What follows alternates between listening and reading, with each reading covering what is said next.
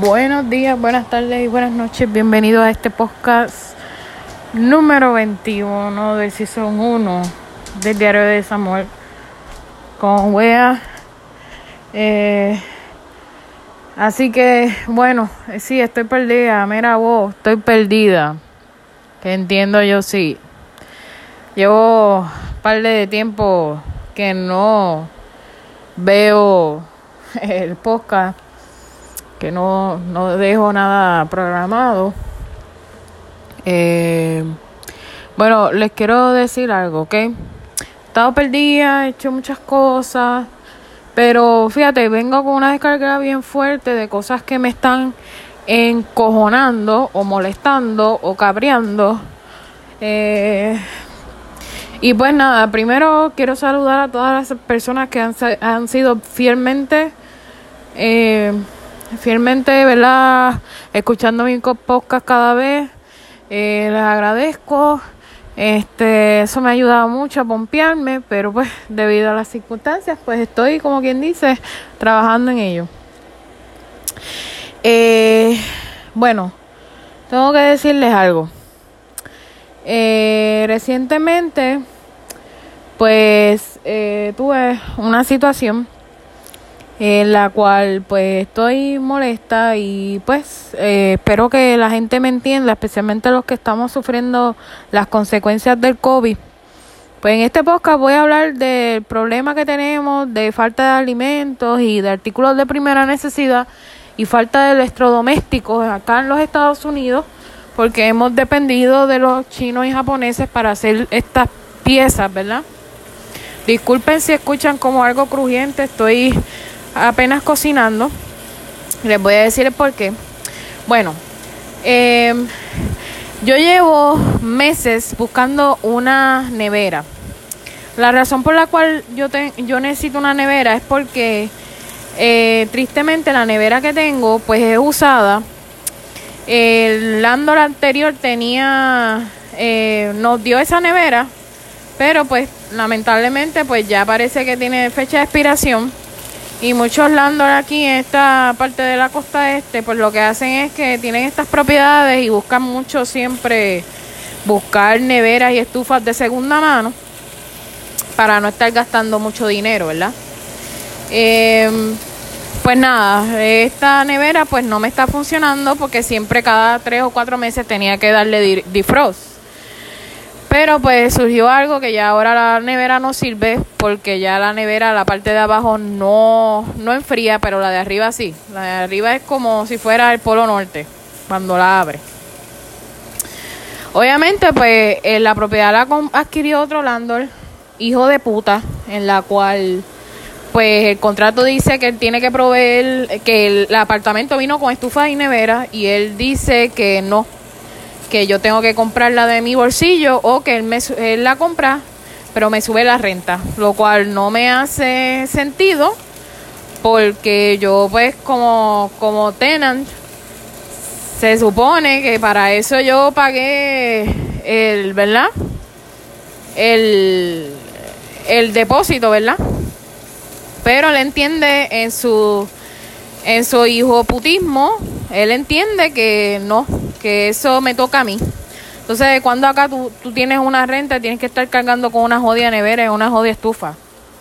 Pero pues entiendo yo que esta persona hace eso porque pues uno es mujer, uno es hispano, hay cierto tipo de discrimen y porque obviamente muchos landlords tienen un tapado de que no pagan, ponen propiedades como casas, pero no es rental income. Por eso es que no quiere hacer ese gasto. Este, pero pues si en algún momento de eso pues se jode, porque yo tengo todos los cheques que él deposita y lo dice bien claro, renta de eh, total, renta completa del todo el mes. Así que pues nada, eh, con eso queda en evidencia y obviamente cuando se hizo la compra-venta pues el cabrón landlord anterior pues le dio, eh, pasó los, traspasó los depósitos, entonces pues se supone que si todo está bien, se supone que él, como buena persona y no hijo de puta, me, eh, ¿cómo quien dice? ¿Cómo es que la cosa? Me devuelva el depósito Eh, ya. Yo lo que pasa es que estoy en casa ajena, entonces pues como que se me jodió esto. Se supone que él me dé el depósito junto con los intereses, porque ya llevo un año allí. Entonces pues se supone que él haga eso, pero donde yo vivo es medio gueto, entonces los landlords hacen las cosas como le da la jodida gana. Y pues esa es la que hay. Eh, se me quemó esto bien cabrón. Eh, yo no soy buena cocinera, es que estoy en casa ajena, entonces ellos tienen una estufa de tope. Y no gusta. A ver si puedo hacer algo aquí. Puedo cambiar esto por esto.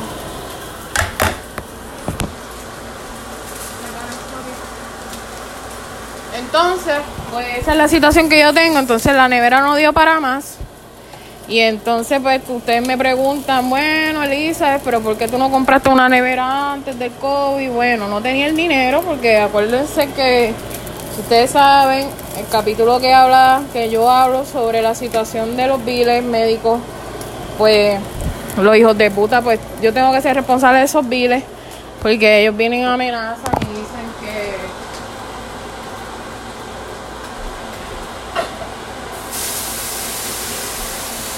ellos vienen amenazan y dicen que si no pues los van a llevar a los van a llevar a, a colección y, y pues ya saben, ya ustedes saben.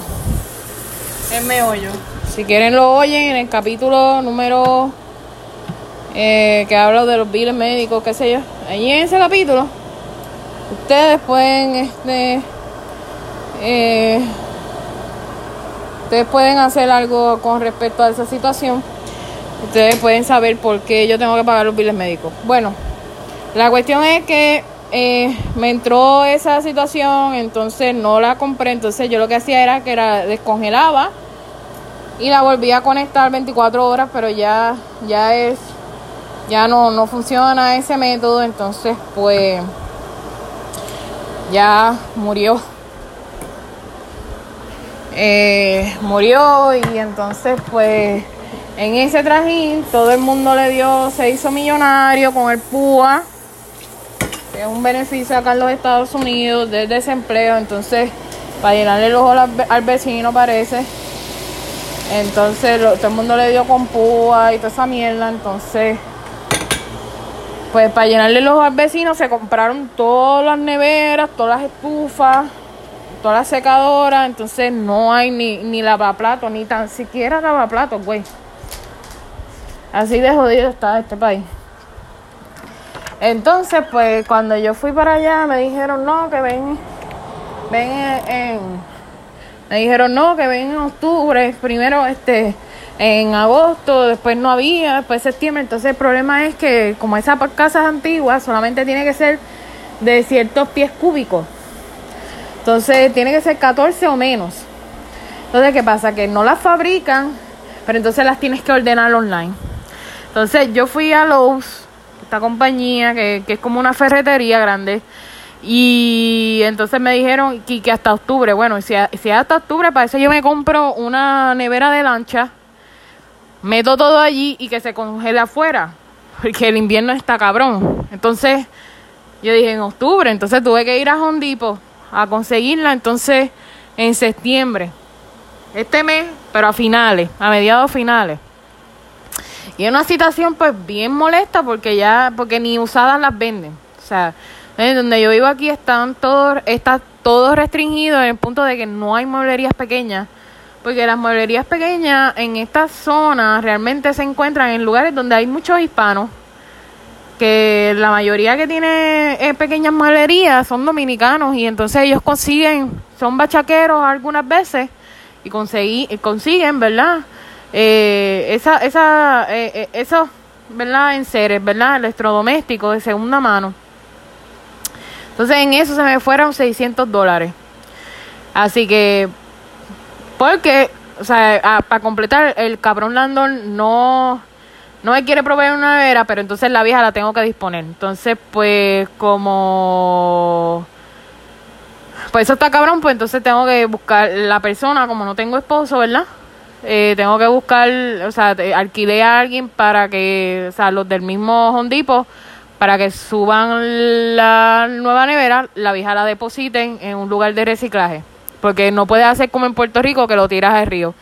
Que conste, yo nunca he hecho eso, pero en Puerto Rico eso es común porque a la gente pues no le importa tres carajos.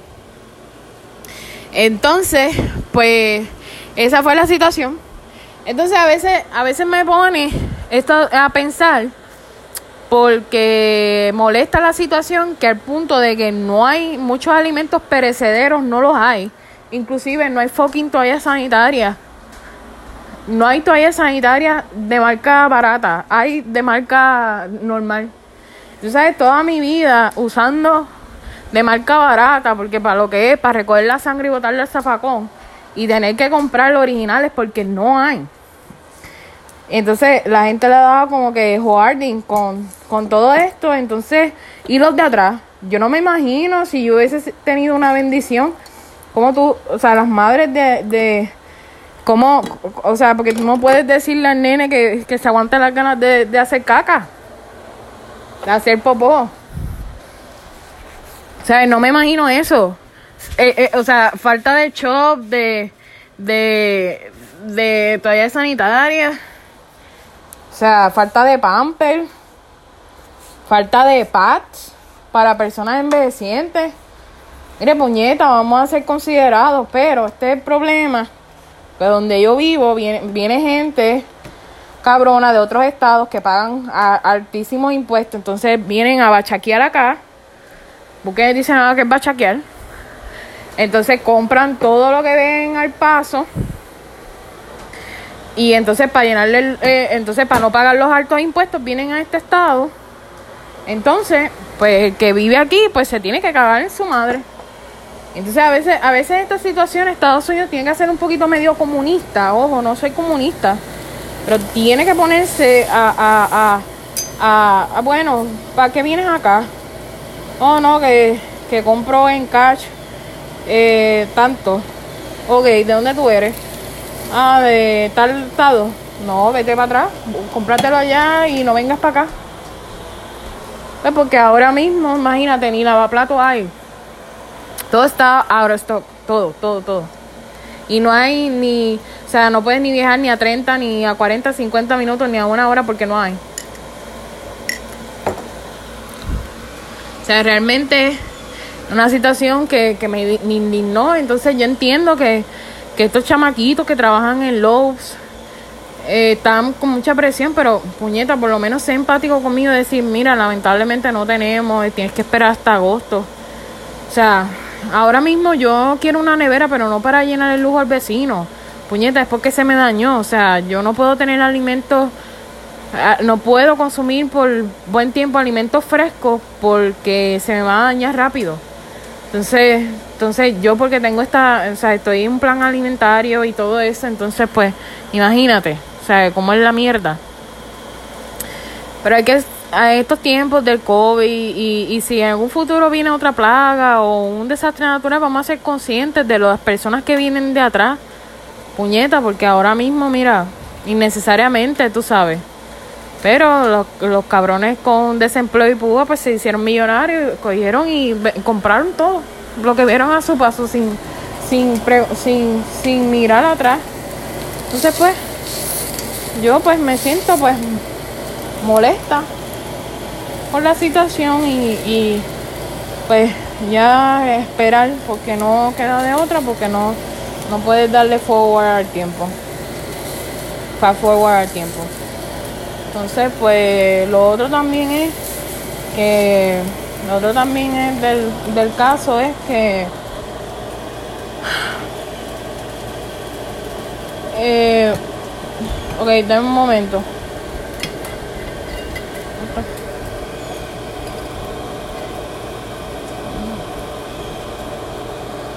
Otra cosa, te voy a hablar del tema rapidito. Yo creo que este podcast va a ser bien cabrón. Ah, entonces ahora, ahora mismo, mira, ustedes que me escuchan, yo no sé si esto les ha pasado, pero mira, recientemente me chocaron el carro, estaba esparqueado, entonces No sé qué pasó. Eh, me chocaron. O sea, vamos a crear otra vez American Grace Better, Be, Better o Grace Better, whatever. Grace Better cuando tengamos valores, Tú, me chocaste, por lo menos ten la decencia de esperarme o, o al menos dejar una nota, decir, mira, te choqué el carro. Sé tan infeliz. Ahora mismo tengo que hacer la reclamación y tengo que sacar de mi bolsillo la reparación porque pues se ve feo y también pues no quiero saber si el carro está en buenas condiciones para guiarlo porque o sea este es el colmo también. O sea muchas cosas. O sea no seas tan hijo de puta. Es la decencia. Pero pues estamos en Estados Unidos que pues cada día pues vale mierda.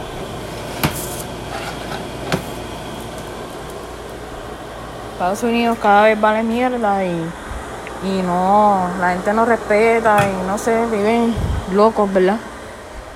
Este, pero pues nada, esa es la, la otra, esa es la situación. Pero vamos a ver qué pasa con eso, Dios mío. Espero que todo se resuelva.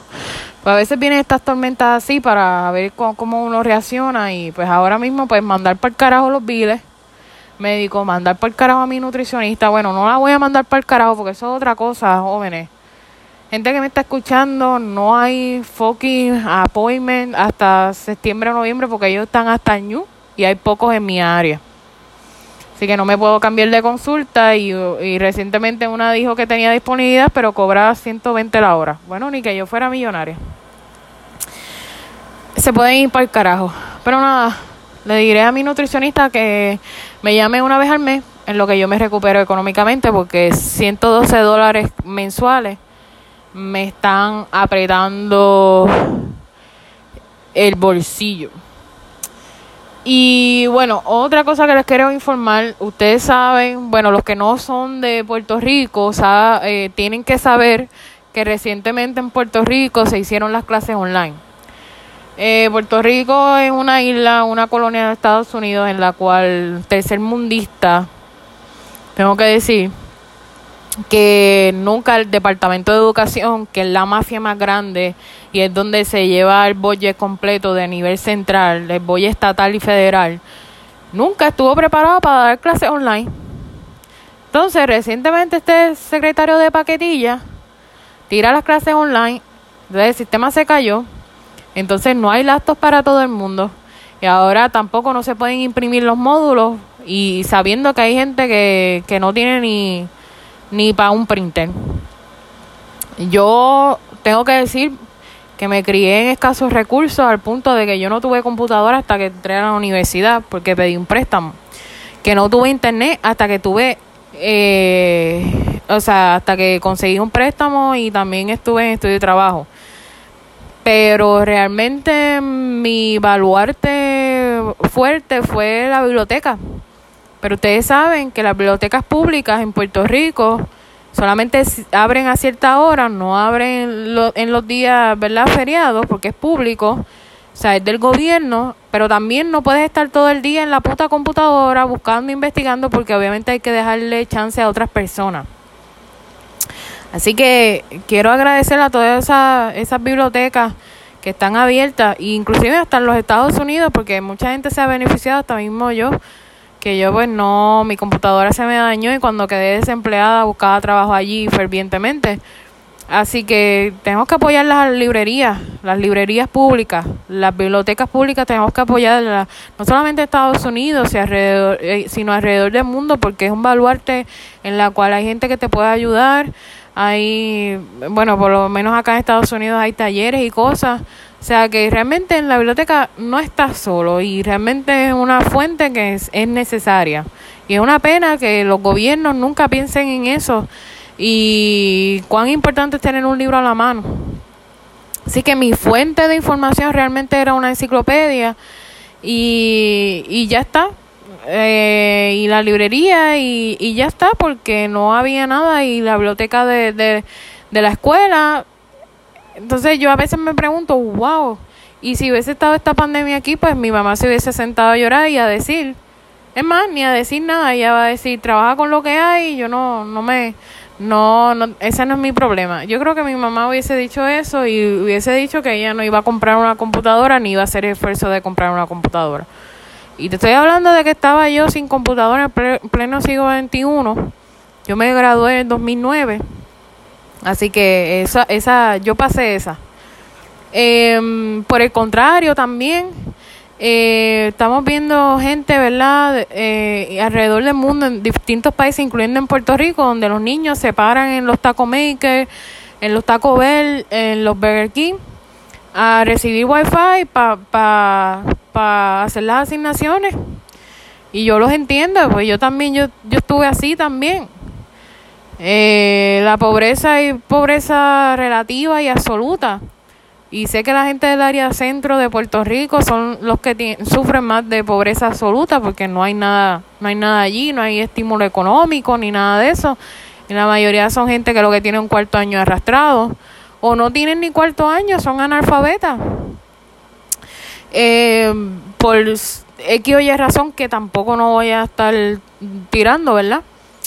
Pero el cagadero del Departamento de Educación pues ha ocasionado que se vea la clara, el claro problema de que cada cuatro, años le dan con cambiar lo, las políticas, las entonces, pero nadie se enfoca en lo realmente lo más importante. Pero el Departamento de Educación, allí adentro hay gente corrupta y gente que no, que recibe los fondos y se los dan a los amigos de Alma, hacen contratos súper extraorbitantes con unos costos altísimos y tienen preferencia por ciertas regiones educativas y los fondos llegan, pero no eh, llegan a cuenta gota y cuando ellos le da la cojona gana.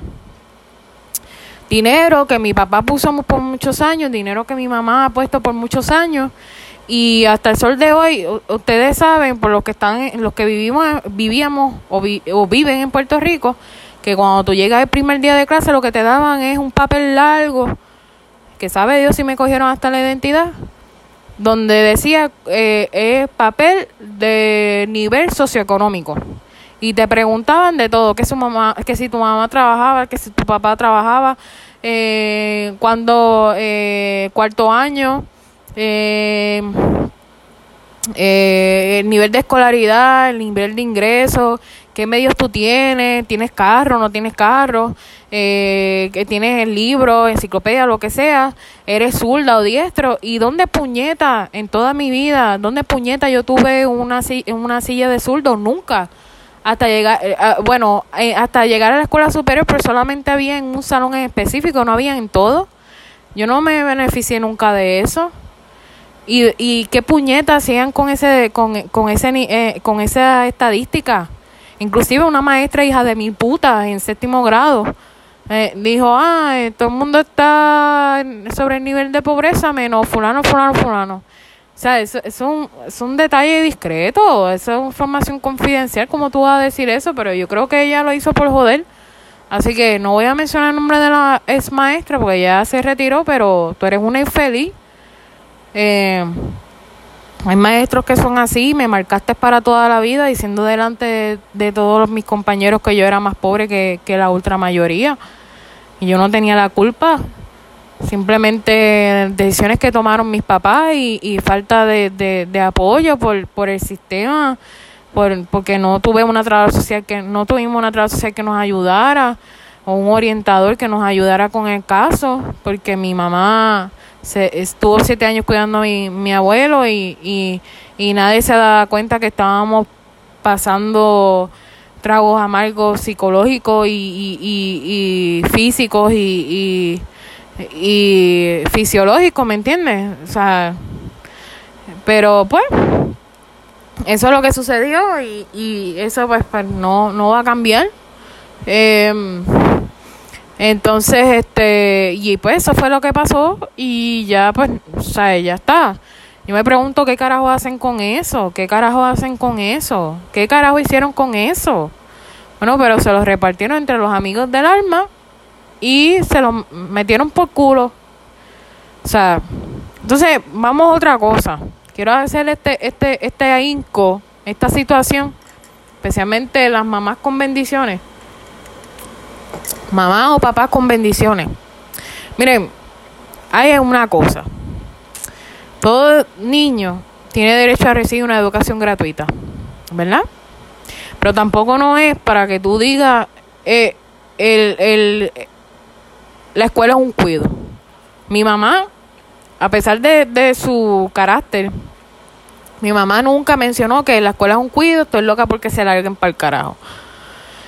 Em, pero hay madres así y piensan en eso. Entonces, tienen hijos, pero entonces quieren que el gobierno se haga responsable de ellos. Y esto es un grave problema que ha pasado en Puerto Rico. Entonces, lo más grave, grave de esta situación en sí es que padres no mueven un solo dedo por sus hijos. Quieren que el maestro le dé todo en la boca, quieren que el gobierno le dé todo a la boca.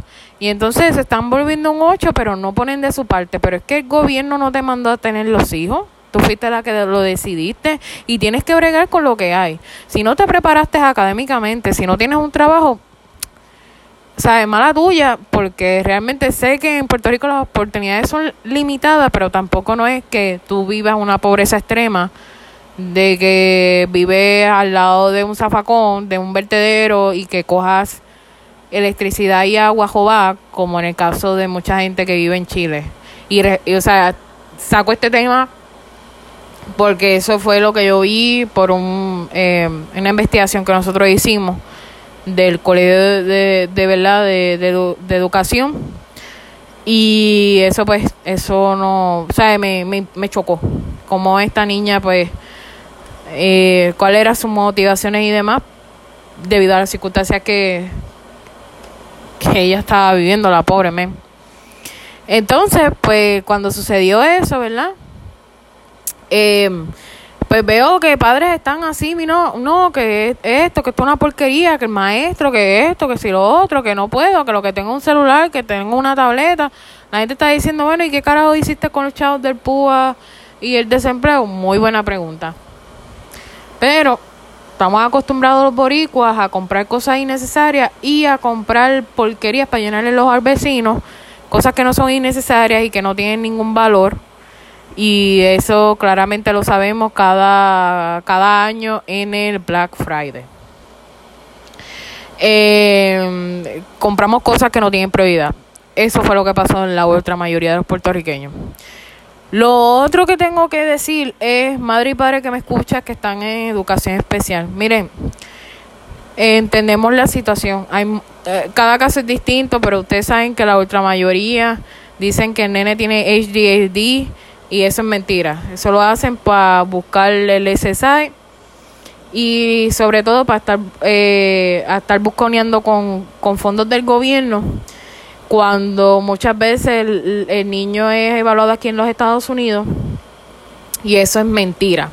Obviamente hay documentación y hay unos datos que obviamente las, hay compañías privadas que se prestan para eso, para servicios de, de terapia y, y de evaluación entonces, rapidito le pone el sello retardado. Eso está mal. Pero si tu hijo es así, el gobierno tampoco no tiene la culpa.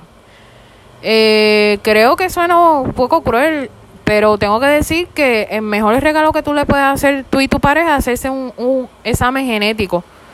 Y eso lo oí de un profesor de la Universidad de Mayagüez en Puerto Rico que vino a dar una conferencia en la católica y dijo eso. ¿Por qué? porque así te evitas estas situaciones que tienes que tienes que cada vez pelear supuestamente con el departamento de educación porque el niño no tiene terapia porque la guagua no pasa por aquí porque el niño tiene necesita un un sillón de ruedas etcétera etcétera cuando tú fuiste la que hiciste el hijo te uniste con una persona que no evaluaste si tenía condiciones preexistentes que si tenía condiciones genéticas eso es importante hacérselo o sea no quiero sonar cruel, pero esa es una realidad. Entonces vi uno de los comentarios que me impactó. Viene esta madre que tiene esta bendición y diciendo que, que por favor que está mala de los nervios con todo esto de las clases online porque la niña no puede subsistir o la niña no puede hacer sus asignaciones o tareas sin la T1. Espérate. Mira, wow, espérate, ¿cómo es que tú me dices una cosa así? ¿Cómo es que tú me dices una cosa así? Bueno, no me dices, lo escribes. Primero que la T1 tal vez está esperando que le digan cuál es el protocolo a seguir y verdad, Dios bendiga a las T1 que siempre están esperando por ese cheque después de 5 o 6 meses. Sí, es una realidad. Las T1 son asistentes de educación especial, de programa de educación especial, la cual son de compañía, la, la ultramayoría son de compañías privadas, que obviamente ellas son las últimas o, eh, o ellos son los últimos en ser pagados y pasan meses y ellos viven así en esas condiciones tristemente porque em, les, viven por amor al arte aman lo que hacen porque hay una ultra mayoría que aman lo que hacen y pues quieren ayudar a ese niño a que, a que tenga las destrezas competitivas, porque ese es realmente la T1 se supone que haga eso, que el niño esté preparado para las destrezas competitivas, ¿verdad? Pero vi ese comentario de la madre y me sorprendió porque yo digo, bueno, y el día que falte la T1 y el día que eh, la T1 se vaya para Estados Unidos o la muevan para otra región, o el día que tú faltes, ¿qué esa niña se va a hacer? Van a ser como la Edad Media, que la van a poner en un circo y la van a poner en una. en un. en una caja cerrada. Bueno, es probable, porque a como vamos el mundo, estamos como que para atrás. En vez de para adelante, estamos para atrás, como en la Edad Media. Miren, madres que tienen hijos de educación especial, eh, les envió Dios o quienes ustedes crean, le envió un niño especial pero usted, madre y padre, tiene que ser responsable de él y tiene que enseñarle a que el niño sea independiente. Porque, ¿qué va a hacer ese niño después que usted fallezca? Pues gente adulta, desgraciadamente, va a abusar de él de todas las maneras. Porque el niño, pues, no tiene la capacidad de defenderse en la vida. Así que ese comentario de esa Yal, madre Yal, mm, me chocó. Porque es que no puede ser que esto esté pasando en Puerto Rico en el siglo XXI. Y esto es un descojonón, un despelote. Así que esa es la que hay. Eh, que tengan buen día. Y sí, estoy harta de odio. A lo mejor me odian. Pero esa es la realidad. Así que se pueden ir para buen sitio. O sea, les deseo un buen fin de semana. A ver si me tiro algo con calle, pero esa es la que hay. Que tengan buena tarde.